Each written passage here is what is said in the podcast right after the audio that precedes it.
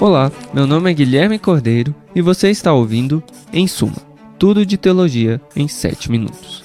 Um podcast da Pilgrim. Nós vamos descobrir juntos algumas conexões improváveis em todas as áreas da teologia, buscando em toda a Bíblia e em toda a tradição cristã formas de abençoar a igreja toda. Tudo isso em apenas 7 minutos. A partir de agora. Episódio de hoje o que a Trindade tem a ver com a vida de igreja, segundo Miroslav Wolf? Hoje no Brasil tem igreja para todo gosto. Não é preciso mais ficar com a velha igreja a que seus pais te levavam, de geração em geração. Os mais espirituais podem procurar milagres e orações ungidas. Quem é mais nerd pode preferir uma pregação robusta. Os mais artistas, hinos e cânticos magníficos. Os mais curiosos com história, talvez prefiram uma liturgia complexa e profunda enquanto jovens solteiros podem procurar uma igreja com pretendentes promissores. Seja como for, essa forma de ser igreja pode não ser muito diferente como você escolhe o delivery de um restaurante. Mas muita gente pode ficar feliz quando a alternativa anterior era só comer o que a sua família tradicionalmente cozinhava, ou o que tem na geladeira. Em termos mais claros, se antigamente no Brasil você praticamente só tinha a opção de ser católico romano como seus pais, ou quando muito de uma igreja protestante histórica, Hoje nem consigo listar o tanto de igreja que você pode escolher. Como podemos sair desse embate entre a uniformidade de igrejas como o catolicismo romano, ou ortodoxia oriental, e o consumismo religioso de muitas igrejas evangélicas, que podem chegar a ser sectárias? A resposta é simples: pela Trindade. Ao menos essa é a resposta do nosso convidado de hoje, o teólogo croata e professor de Yale, Miroslav Wolf. Você deve lembrar que já vimos nesse podcast como teólogos como Ziziolas e Ratzinger também usaram a Trindade para justificar a sua estrutura eclesiástica episcopal.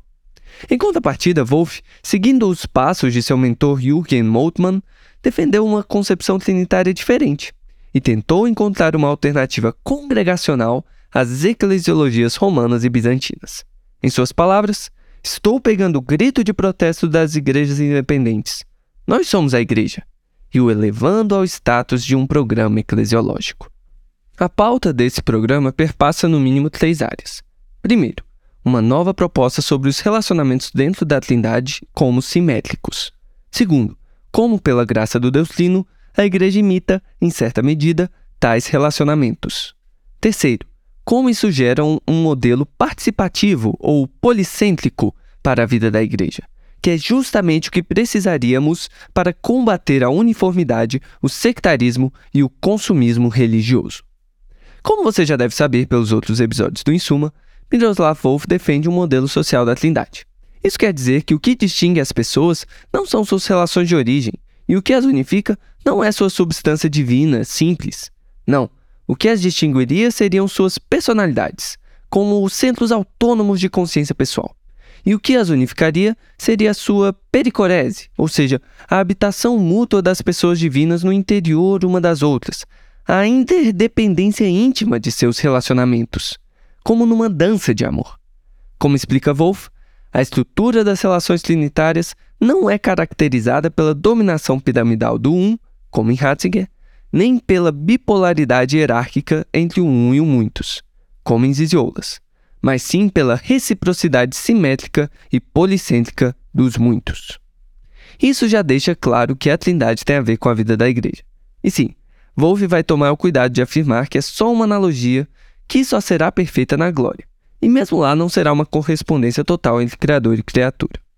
Isso permite evitar o extremo do autoritarismo das igrejas romanas e bizantinas ao enfatizar a unidade sacerdotal coletiva no episcopado monárquico mas também evita o extremo do individualismo de igrejas sectárias, que não têm nenhum vínculo com outras igrejas e formam um prato cheio para o consumismo religioso. A pericorese entre o 1 e o 3 dentro da Trindade gera igrejas locais autenticamente independentes e, simultaneamente, genuinamente católicas. Deixe-me explicar melhor. Para o Wolff, uma igreja é constituída quando dois ou três crentes se reúnem em nome de Cristo. Mesmo os sacramentos sendo importantes para a igreja, até eles precisam de fé comprometida da parte do indivíduo para sua eficácia, pois é a fé que nos incorpora tanto na comunhão da Trindade quanto na comunhão da igreja. Como Wolff argumenta, a reciprocidade simétrica das relações das pessoas trinitárias encontra sua correspondência na imagem da igreja, em que todos os membros servem uns aos outros com os dons específicos do Espírito, em imitação ao Senhor e por meio do poder do Pai. Como as pessoas divinas, elas todas estão em uma relação de mutuamente dar e receber.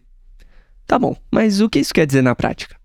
Quer dizer que a igreja não se reduz ao clero, e todo crente tem igual responsabilidade como membro de igreja local. No modelo episcopal, o poder flui de cima para baixo a partir de bispos, e o que unifica a igreja seriam exatamente esses bispos, de modo que os leigos precisariam meio que receber deles primeiro, para depois dar e contribuir com a missão da igreja. Wolff encontra uma figura diferente no Novo Testamento. O que unifica a igreja é ela ser carismática. Calma, ele não está falando para deixar o menino rodar. E sim o significado original de carisma, os dons do Espírito. Ou seja, como Paulo argumenta em 1 Coríntios 12, é uma igreja que depende dos carismas do Espírito. É assim que o Cristo exaltado se faz presente. Todo membro recebe um dom e por isso somos membros uns dos outros. Ou seja, há relações recíprocas e simétricas entre os dons, assim como na Trindade. Todos os membros da igreja são igreja.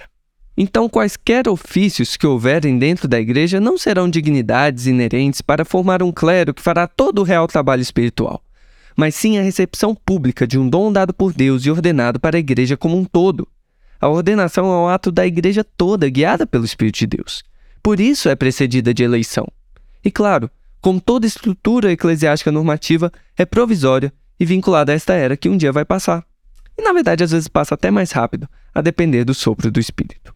Por outro lado, isso não leva a tendências sectárias, porque as igrejas locais devem se relacionar entre si, assim como as pessoas da Trindade habitam uma na outra.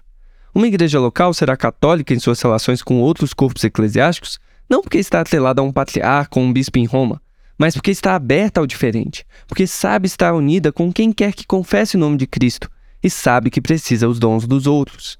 Por fim, adotar essa visão para a igreja também acabaria com o consumismo religioso. Enfim, haveria um povo refletindo a descida do Deus Trino em paixão autoesvaziadora, a fim de levar seres humanos para o ciclo perfeito de troca, em que se entregam uns aos outros e se recebem sempre em amor. E com esse ciclo de amor e de responsabilidade mútua, a igreja não é mais um restaurante a se escolher ou uma comida caseira a se engolir. É onde comemos juntos o pão da vida, distribuído igualmente a todos os irmãos.